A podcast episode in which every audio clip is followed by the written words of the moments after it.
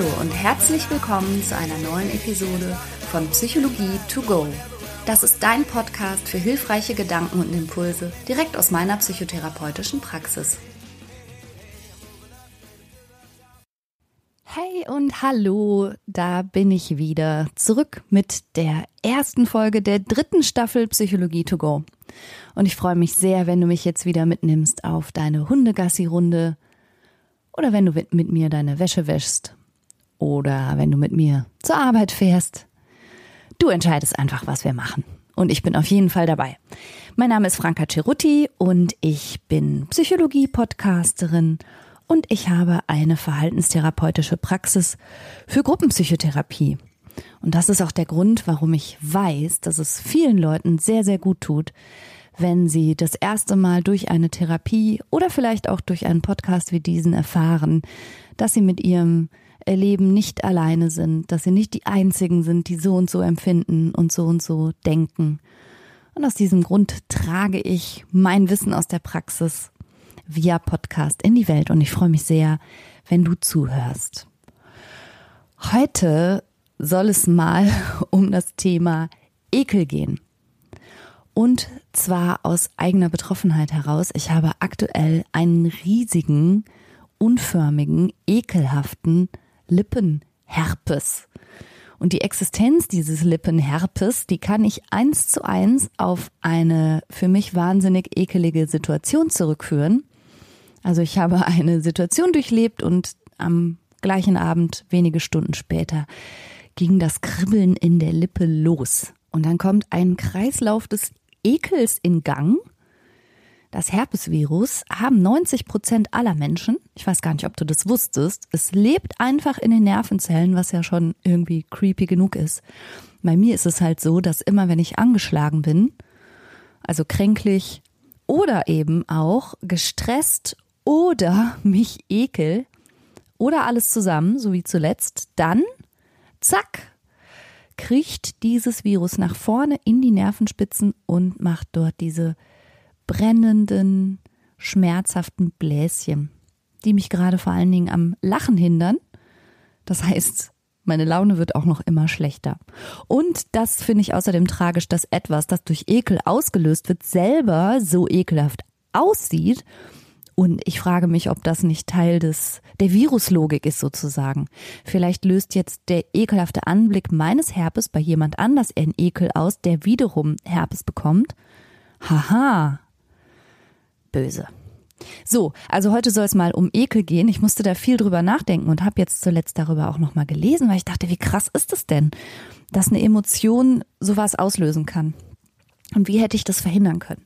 Und genau darum soll es heute mal gehen. Also zum einen spreche ich heute über Ekel, aber ich verspreche, dass ich mich bemühe, nicht so detailreich und juicy zu werden, dass du, falls du Ekel sensitiv bist und dir Tipps von dieser Podcast-Episode erhoffst, dass du gleich ausschalten musst, weil du nicht mehr zuhören kannst. Also ich gebe mir Mühe, ähm, sehr sachlich zu bleiben. Und ich möchte einfach heute dir ein paar überraschende Fakten über Ekel erzählen, die ich selber so in der Form gar nicht wusste.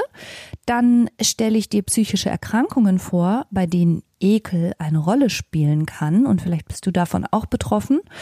Und dann möchte ich dir noch ein paar Tipps an die Hand geben, wie du mit Ekel umgehen kannst. Also falls du zum Beispiel beruflich in einer Situation bist, in der du häufig damit konfrontiert wirst, dass ja dein Ekelgefühl anspringt oder du etwas tun oder riechen musst oder Kontakt haben musst, was dir eigentlich gar nicht behagt. Und da habe ich ein bisschen was für dich zusammengetragen. Ja, mm, übrigens auch nicht nur beruflich, ne? Man kann ja auch als Mutter oder Vater in Situationen kommen mit den kleinen Raketen, die nicht nur appetitlich sind. Also mir hat schon mein Kind ins Ohr gekotzt. Just saying. Ja, so, also was ist Ekel überhaupt für eine Emotion? Ekel soll unseren Körper schützen. Unsere Gesundheit, unsere Unversehrtheit, unsere körperliche Integrität quasi. Also Ekel soll uns sehr unmittelbar und unmissverständlich motivieren, uns vor potenziell krankheitserregenden Kontakten oder Umständen mal ganz flott zu entfernen oder generell fernzuhalten. Und was dann abläuft, wenn wir etwas wahrnehmen oder halt riechen oder auch manchmal nur erzählt bekommen, das kann man im Gesicht auch gut von außen ablesen. Das ist ganz interessant. Das ist ein universelles Ekelgesicht. Alle Menschen weltweit zeigen das. Sie rümpfen die Nase, die Augen werden schmal, der Mund verzieht sich zu dieser typischen Ekelgrimasse. Und die wird auch weltweit von Menschen verstanden. Ekel wird deshalb auch zu den sogenannten Basisemotionen gezählt, wenn wir uns nochmal auf Ekman beziehen, der hat so zu Gesichtsmimik und sowas geforscht und er sagt, das Ekelgesicht ist ein universell menschliches Gesicht. Das sieht überall gleich aus. Menschen, die sich ekeln, ziehen quasi die Lefzen hoch und machen so ein, ja, so eine sehr allgemein verständliche Grimasse. Wir haben ein Immunsystem, was letztlich Krankheitserreger bekämpft. Dann haben wir praktischerweise auch noch im Grunde an allen Körperöffnungen sowas wie Schleimhäute oder auch Flimmerhärchen, die auch noch parasitäre Eindringlinge und alles Mögliche abfangen sollen, was nicht in unseren Körper hineingehört. Und noch vorgeschaltet scheint Ekel sowas zu sein wie eine weitere Komponente, die unserem Körper letztlich viel Arbeit erspart, wenn wir uns diesen bestimmten krankheitserregenden Umständen oder ähm, Kontakten gar nicht erst nähern. Also wenn man so will, ist Ekel eine Krankheitsvermeidungsemotion. So hat das jedenfalls die Professorin Frau Dr. Anne Schienle gesagt, die ist klinische Psychologin an der Universität Graz und das fand ich ein ganz gutes Wort dafür. Also das bedeutet, Ekel ist sowas wie unser Schutz vor zu engen Kontakten zu Menschen, von denen schon durch Gerüche oder deutliche Krankheitszeichen sichtbar ja eine Gefahr ausgeht. Ähm, Ekel springt auch dann an, wenn wir zum Beispiel ähm, Praktiken, also auch sexuelle Praktiken vermeiden, die uns mit Sekreten oder auch einer, einer Kontamination möglicherweise konfrontiert, zumindest in unserem Kopf. Das muss nicht real so sein. Aber zu der Irrationalität von Ekel kommen wir ja dann auch noch. Dann motiviert uns Ekel, Gegenstände, Oberflächen zu vermeiden, auf denen Parasiten leben könnten, Krankheitserreger. Äh, außerdem motiviert uns auch Ekel, Tiere als Träger von Parasiten zu vermeiden oder auch Tiere, die selbst wie Parasiten aussehen. Also das ist mal so im groben und ganzen sind das die Cluster, auf die sich Ekel eben häufig bezieht. Und die Frau Dr. Schienle, die hat einen Fragebogen entwickelt, mit dem man seine eigene Ekelsensitivität abschätzen kann. Den hänge ich dir jetzt mal in den in die Show Notes. Da kannst du ja mal gucken. Also wir haben den Fragebogen. Ich, ich lese dir das jetzt nicht vor. Da stehen wirklich ekelhafte Sachen drin. Wir haben das innerhalb der Familie mal gemacht und nur so unter uns verglichen. Und die Themen, die eben vor allen Dingen Ekel auslösen, sind alle möglichen Sachen, die mit Verwundung, Verletzung oder Tod zu tun haben, mit mangelnder Hygiene, auch mit ungewöhnlichen oder eben für uns zumindest ungewohnten Nahrungsmitteln, mit allem, was verdorben oder verrottet ist oder eben mit Körperausscheidungen und Sekreten.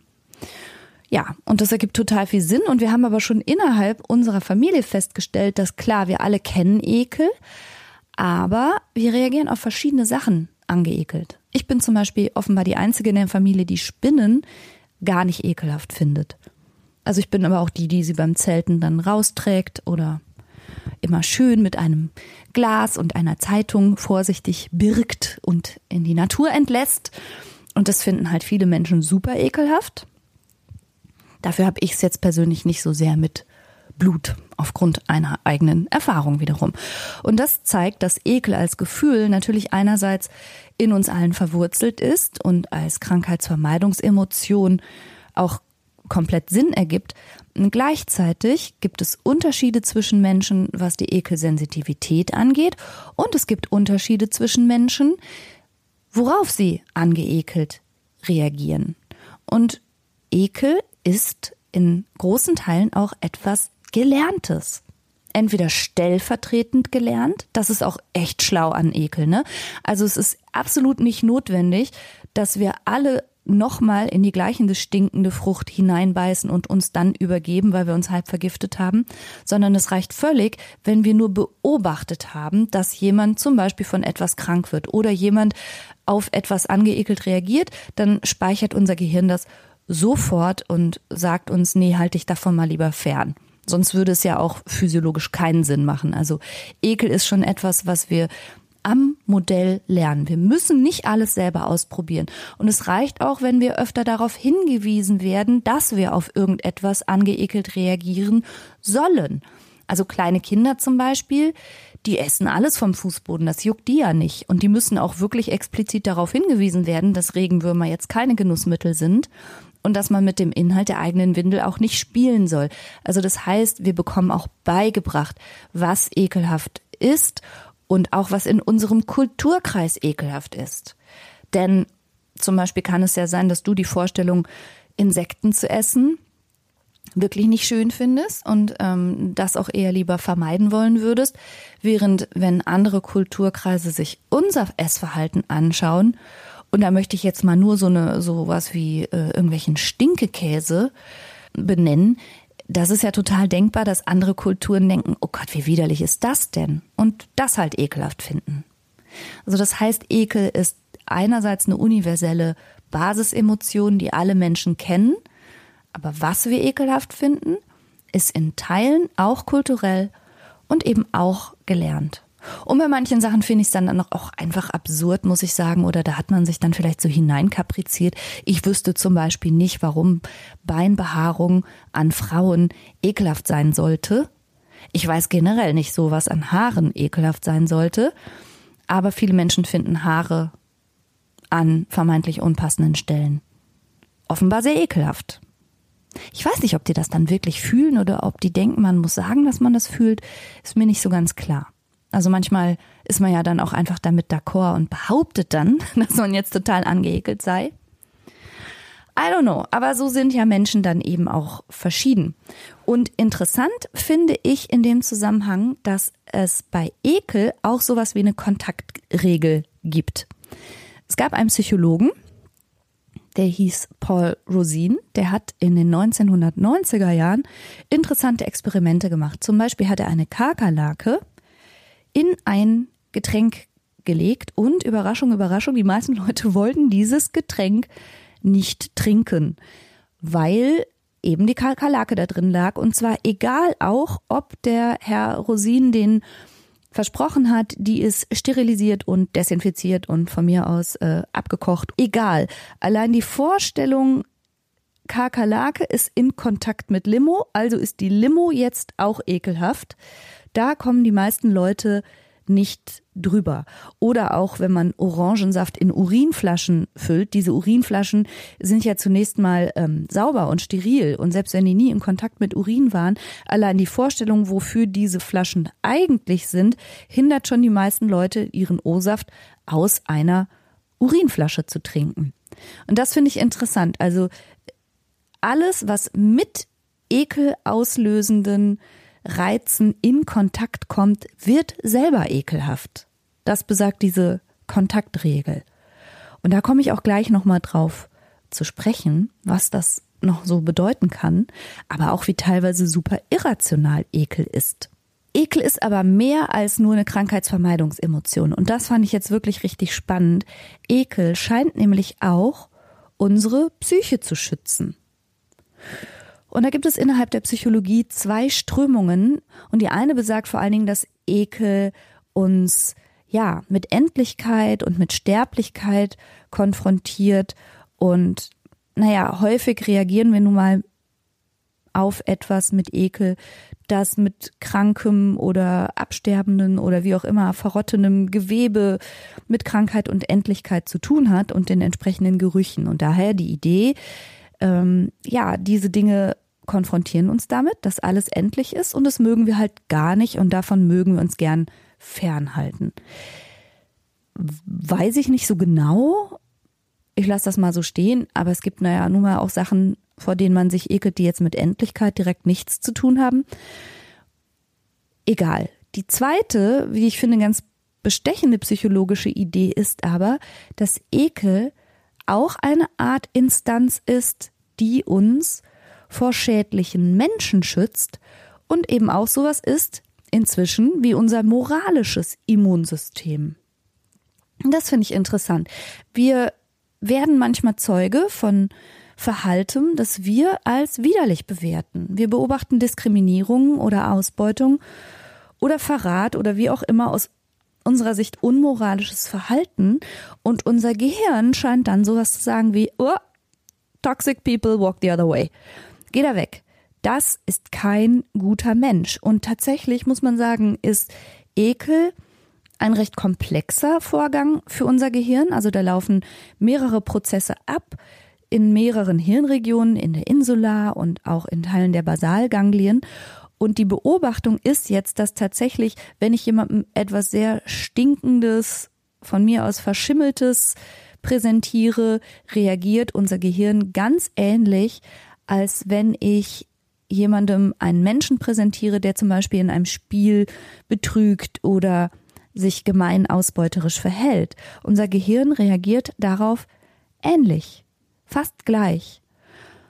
Und das bedeutet, dass Menschen, die sich im weitesten Sinne wie Schädlinge oder Parasiten verhalten und anderen Menschen ebenfalls schaden, die rufen ebenfalls Ekel hervor.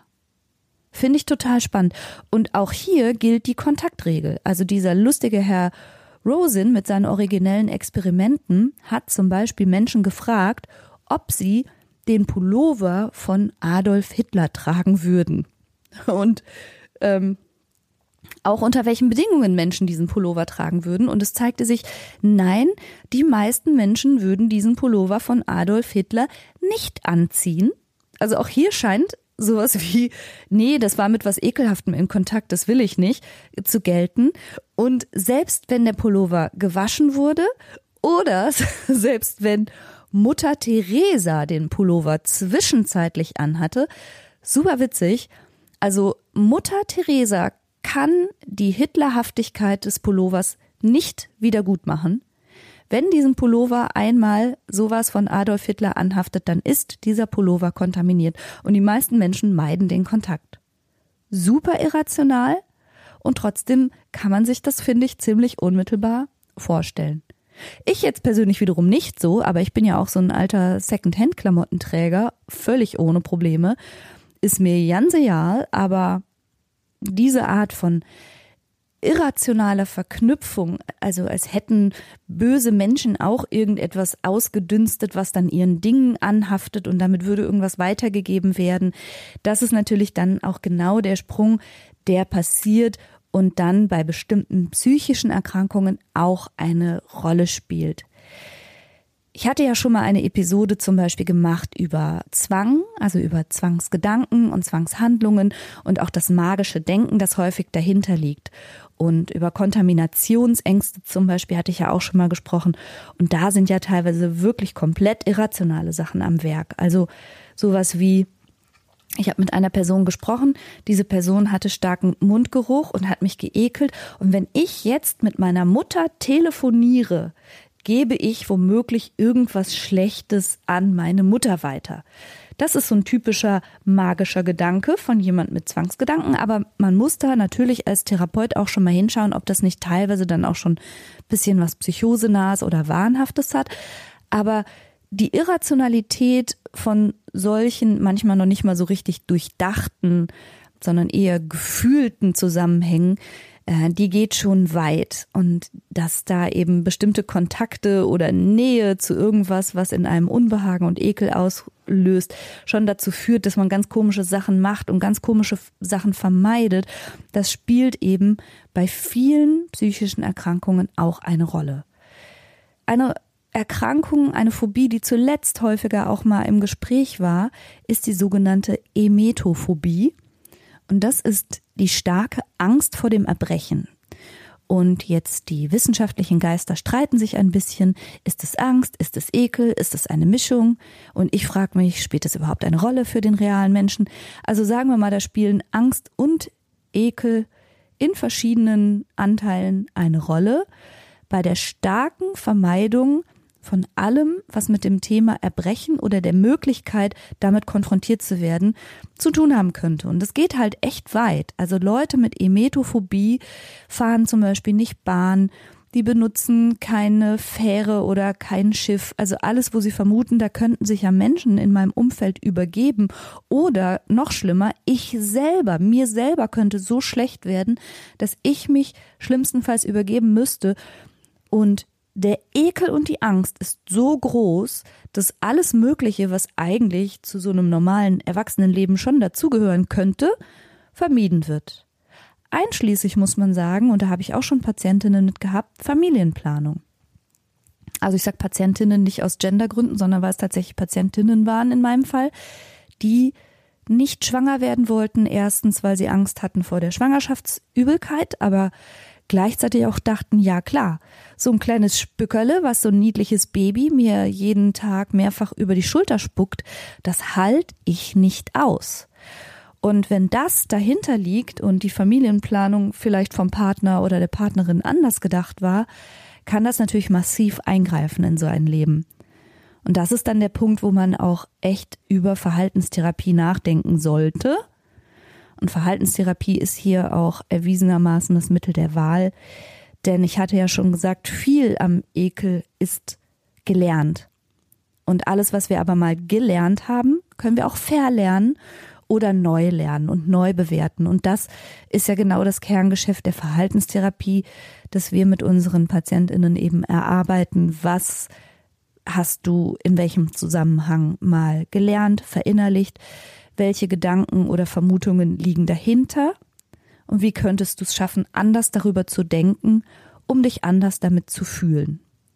Und der Klassiker ist ja zum Beispiel auch eine Spinnenphobie. Also es gibt Menschen, die haben wirklich Angst vor Spinnen, weil sie wirklich Angst vor Bissen oder sowas haben und dann überwiegt dann eben das Angstgefühl und dahinter liegt auch ein etwas anderer Gedanke als Menschen, die einfach tiefen Ekel vor Spinnen empfinden und ähm, die es einfach schüttelt bei dem Anblick der von mir aus haarigen Spinnenbeine. Also das müsste man dann im Einzelfall nochmal genauer begucken was genau liegt da zugrunde dieser Phobie? Wie stark ist die Vermeidung? Wie stark greift das auch ins Leben ein? Also ich habe auch schon von Menschen gehört, die zum Beispiel nach dem Regen nicht gerne rausgehen, weil sie sich vor Nacktschnecken so hart ekeln. Und es ist ja auch nicht unbedingt lebensverträglich. Ne? Also hier zumindest, wo ich lebe, könnte man demnach keinen einzigen Tag rausgehen. Also man kann schon mal gucken, wie sehr greift ein vielleicht ganz irrationaler Ekel, von dem ich beobachte, dass andere Menschen ihn gar nicht haben, in mein Leben ein und wie sehr will ich mich dem weiterhin fügen oder hätte ich nicht vielleicht auch jetzt mal ein Interesse daran, das zu ändern. Und das kann man ändern. Also es gibt Techniken in der Therapie, wie zum Beispiel die stufenweise Exposition, wie man lernen kann, diesen Ekel, sagen wir mal, auf ein vernünftiges Maß zurück zu regulieren und damit zu leben. Es geht nicht darum, Ekel zu unterdrücken oder sowas, sondern einfach Selbstregulation zu lernen. Und übrigens die Frau Dr. Anne Schienle, deren Ekelsensitivitätsfragebogen du in den Shownotes findest, die hat auch interessante Forschung gemacht und zwar mit Placebo die hat besonders ekelsensitiven Versuchsteilnehmerinnen gesagt, hier bekommst du ein Mittel, das hilft dir, die Situation besser zu durchstehen. Das ist Angostura, hat sie, glaube ich, gesagt. In Wirklichkeit war es nichts. Also es war, glaube ich, sowas wie Kieselerde gepresst. Jedenfalls war es nichts mit Wirkstoff und trotzdem war die Gehirnaktivität und die Reaktion auf die sonst sehr stark ekelauslösenden Reize bei diesen Versuchsteilnehmerinnen um die Hälfte teilweise reduziert. Und das zeigt ja einmal mehr, wie sehr auch naja, sagen wir mal, der Glaube an die Selbstwirksamkeit und der Glaube, ich kann die Situation handeln, dazu beiträgt, dass man die Situation dann auch wirklich handeln kann. Und damit möchte ich gern zu dem Punkt kommen, was kannst du denn tun? Also wenn du wirklich sehr stark in deinem Leben beeinträchtigt bist, wenn du unter Spinnen, Schlangen, Emeto, Blut oder sonst wie Phobien leidest, bei denen Ekel eine Rolle spielt, wenn du unter starker Angst vor Erkrankung oder Ansteckung leidest. Das sind alles Sachen, die gehören in psychotherapeutische Behandlung. Der Podcast hier dient nicht zur Selbstdiagnose, aber er gibt dir vielleicht einen Hinweis, dass du dich mal ganz intensiv mit jemandem auseinandersetzen kannst oder zusammensetzen kannst, der in Diagnostik geschult ist und der oder die dir dabei auch helfen kann zu ergründen, ist das noch in Anführungsstrichen normal, wie du das empfindest, oder gehört das schon in den Bereich der psychischen Erkrankung? Und natürlich nicht zuletzt gibt es auch sowas, und das ist dann besonders tragisch, aber auch mit Sicherheit besonders behandlungsbedürftig, wenn wir über sowas wie Selbstekel sprechen. Denn es gibt auch Menschen, die einfach nicht nur selbst Hass, sondern regelrechten Selbstekel empfinden. Und das ist mit Sicherheit etwas, was biografisch einsortiert werden müsste. Wie konnte es dazu kommen? Wie konntest du das lernen, über dich zu denken? Wie konntest du in dir selber, dich selber mit Ekel verknüpfen? Und das gehört dann mit Sicherheit in gut geschulte, professionelle, therapeutische Hände. Ja, aber kommen wir jetzt mal zu so dem Ekel, der dich vielleicht in der Ausübung deines Berufs manchmal auch erwischt. Ich hatte ja schon gesagt, es gibt so typische Ekelthemen und zu den Top 3 gehören tatsächlich Fäkalien und Exkremente, Spinnen und Blut. Eine Spinnenphobie, finde ich, kann man beruflich, außer man arbeitet im Terrazoo, vielleicht noch ganz gut aus dem Weg gehen. Aber es gibt nun mal etliche Berufe, wo du andauernd mit Sekreten anderer Menschen und auch Gerüchen anderer Menschen zu tun hast. Und wie du damit umgehen kannst, das frage ich jetzt einfach mal jemanden, der damit viel zu tun hat, meinen Lieblingsexperten des Herzens, Christian, mein Mann. Er ist Facharzt für Psychiatrie und Psychotherapie und hat natürlich als Arzt immer mal wieder auch schon in seiner Ausbildung Dinge machen müssen, sagen wir mal, die sich jetzt mit so normalem Menschenverstand eher gar nicht erfassen lassen und wo die allermeisten von uns wahrscheinlich dankend abwinken würden. Wobei, es gibt natürlich auch Menschen, die gucken Fernsehsendungen, wo Rinderaugen verzehrt werden. So eine gewisse Lust am Ekel gibt's ja vielleicht auch aus so einer sicheren Bildschirmentfernung. Aber wenn es darum geht, komm, mach mal selber, schneid ab, sezier, näh, tupf ab, beug dich rüber. Also, puh, ich behaupte mal, die meisten Leute würden sagen, äh, nope, mache ich nicht. Aber es ist nun mal Bestandteil von, wie gesagt, etlichen Berufen. Und ich frage jetzt mal Christian, was er für Tipps auf Lager hat, wie man sich von sowas so ein bisschen distanzieren kann. Und während wir jetzt zusammen mal die Treppe runtergehen und Christian suchen, erzähle ich noch kurz eine Geschichte. Ich selber ekel mich, wie gesagt, gar nicht vor Spinnen oder sowas, aber vor Schlangen wirklich wie verrückt. Und meinen Kindern zuliebe natürlich, ich lasse es nicht so raushängen. Wir waren auch immer schön brav im Terrazoo und haben uns diese ganzen wundervollen Geschöpfe angeschaut. Aber ich hatte mal ein Bewerbungsgespräch und musste ein bisschen warten und habe dann so eine Zeitschrift rumgeblättert, die da vor dem Chefärztinnenbüro lag und da war ein award-winning Foto, auf das ich aus Versehen gestoßen bin, wo eine Schlange irgendein anderes Reptil frisst und dabei geplatzt ist. Und ich habe dieses Foto, was über eine Doppelseite abgedruckt war, angestarrt und war super angeekelt, einschließlich kleiner Übelkeitsreaktion und genau in dem Moment ging die Tür auf. Rotti Rutti, bitte. Und da musste ich mich echt kurz schnell rausregulieren. Ich habe die Stelle bekommen, aber es war ein ekelhafter Moment. So, Christian, darf ich dich kurz stören? Ich wollte dich sehr gerne für den Podcast zum Thema Ekel mal fragen, wie du als Arzt oder vielleicht auch schon im Studium du damit umgegangen bist, dass du ja manchmal dich wahrscheinlich zu Dingen schon auch hart überwinden musst. Lernt man das irgendwie im Studium? Also einen speziellen Kurs oder sowas gibt's dafür nicht.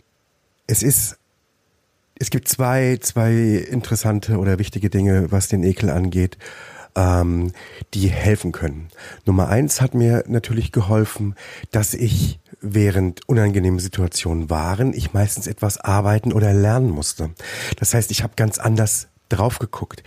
Wenn ich sozusagen en Detail auf eine Situation gucken musste und dann war es aber eine Prüfung, wo ich dann noch äh, ähm, das Erlebnis, das Erlebte sozusagen auseinandernehmen musste, und sehr genau beschreiben musste, worum es sich handelt oder rauskriegen musste, so diagnostisch, was ist denn hier eigentlich los? Dann ist das so eine Art Reframing, also so eine Art, ich habe das in anderen, ich habe das in einen anderen Rahmen gesetzt. Nicht das bewusste Wahrnehmen der komischen Situation, sondern das sozusagen wissenschaftlich äh, analysiert. Und das ist eine andere Betrachtungsweise und dann ist es schon nicht mehr so eklig. Dann nimmt das Gehirn einen anderen Standpunkt ein dazu.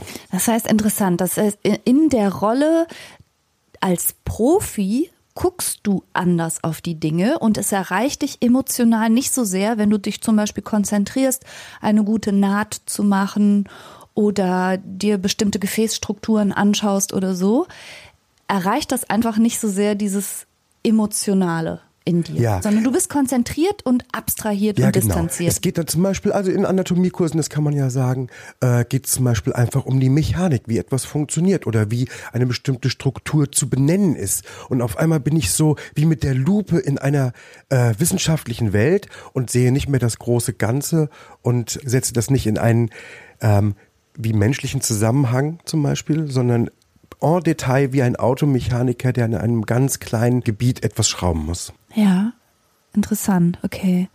Wo ich das mal hatte, aber da auch diesbezüglich sehr herausgefordert war, war diese Ausstellung Körperwelten. Da, ich meine, da haben wir ja eh, glaube ich, eine spezielle Meinung dazu, wie mit verstorbenen Menschen umzugehen oder auch nicht umzugehen sei. Viele Menschen fanden das sehr faszinierend und interessant und haben das vielleicht auch, wie du gerade sagst, auf so eine Art Mm, ja, wie ein Ausstellungsstück betrachtet. Ah, so sieht ein Körper von innen aus. Spannend. Aber für mich war es emotional extrem schwierig und herausfordernd. Ich konnte mich da nicht gut draus distanzieren. Meins war es nicht, aber da habe ich immer das gemerkt in mir wie so ein Kippbild, wie man das so oder so betrachten kann. Interessant oder super ekelhaft. Weißt du, wie ich meine? Ja, genau, absolut, absolut. Ähm, ja, ähm, die zweite Sache, die natürlich auch hilft, ist, dass ähm, bei Emotionen wie Ekel das Gehirn und der Mensch adaptieren kann. Das ist nicht immer der Fall, glaube ich, und vor allem, wenn Gerüche sehr unangenehm sind, ähm, dann gibt es einen ganz direkten Weg zu den Basic-Strukturen in unserem Gehirn und äh, da kann man sich ganz schlecht wehren. Aber bei Gerüchen, das kennen die meisten auch, ist es auch so, dass man adaptieren kann. Das heißt, irgendwann gewöhnt sich das Gehirn daran und man, man äh, bekommt das nicht mehr so mit. Das heißt, wenn man eine unangenehme Sache eine eklige Sache jeden Tag machen muss, jeden Tag mehrfach machen muss, dann gewöhnt man sich einfach daran. Sieht es nicht mehr so, das Gehirn blendet den Ekel aus. Vielleicht hattest du es am Anfang schon erzählt, ist ja Ekel eine Emotion, die uns vor gefährlichen Dingen letztendlich schützen muss. Und wenn unser Gehirn lernt, dass es nicht gefährlich ist, wird auch die Emotion ein bisschen runtergefahren. Okay, das bedeutet aber letztlich wie in jedem anderen Beruf auch, wo wir alle ähm, irgendwelche gewalttätigen Auseinandersetzungen scheuen, muss ein Polizist halt hingehen. Da, wo wir vor Feuer weglaufen, muss ein Feuerwehrmann hingehen. Und da, wo es um Krankheitserreger, Ausdünstungen und Verwundungen geht, musst du als Arzt halt hingehen. Und in dieser Rolle gelingt dir das halt auch irgendwie gut da passiert was Erstaunliches. Das, ich erinnere dich das noch sehr, sehr gut. In meinem ersten Pflegepraktikum ähm, wurde ich, musste ich ja auch Dinge machen, die man oder die ich vorher für eklig gehalten hätte. Und mit dem Anziehen des weißen Kasachs ähm, ist sozusagen das, das Selbstbild von äh, wer bin ich, was ist mein Job, hat sich geändert und es war leichter wie gesagt, vor allem bei Gerüchen ist das nie so ganz weggegangen. Und es wäre auch falsch zu glauben, dass jeder nur, weil er den Beruf hat, sich vor nichts mehr ekelt. Nee, genau. Das, das ist nicht das Ziel, sondern nur der Umgang damit. Ne? Also dieses Warnsystem Ekel springt halt an. Gibt es eigentlich sowas wie, keine Ahnung, sich Vapor unter die Nase ja. schmieren und so? Machen Pathologen das wirklich? Äh, ja, es gibt Patho auch Pathologen, die das machen. Bei Pathologen kenne ich es nun nicht wirklich, ehrlich gesagt. Die kommen äh, sehr gut damit zurecht. Äh, das gibt's manchmal in der Rechtsmedizin, aber auch da kommen die Kollegen relativ gut damit zurecht. In der heutigen Zeit kann man sich auch gut vorstellen, es macht fast nichts mehr aus, einen Mundschutz aufzuziehen, ja. um sich vor Gerüchen etwas zu schützen. Man kann mhm. sogar eine Kleinigkeit in den Mundschutz reinmachen. Ja, mhm. Für oder bei ganz ungefährlichen Gerüchen oder die nur schwach ekelerregend sind, macht das kaum jemand äh, im professionellen Kontext, ehrlich gesagt. Also das heißt aber jetzt sind wir durch die Pandemie ja eh alle gefordert, Mund-Nasenschutz zu tragen, Handschuhe zu tragen und so. Kann schon helfen, oder? Ja, Weil du sagtest zum Beispiel den Kasak anzuziehen. Hat dir geholfen? Das hat mir geholfen, ja. Das hat mir geho- geholfen, weil sozusagen auf einmal ich wusste, dass die Erwartungshaltung der Welt an mich eine andere ist. Und mh, beim Ekel ist wie mit anderen Emotionen auch, es gibt ein bisschen hineinsteigern und sich ein bisschen hineinfallen lassen. Um, und es gibt sich äh, auch das innere Gefühl, sich darüber zu erheben, ein Stück weit. Und das kann die Schwere der Emotion durchaus beeinflussen. Das macht das nicht weg. Ne?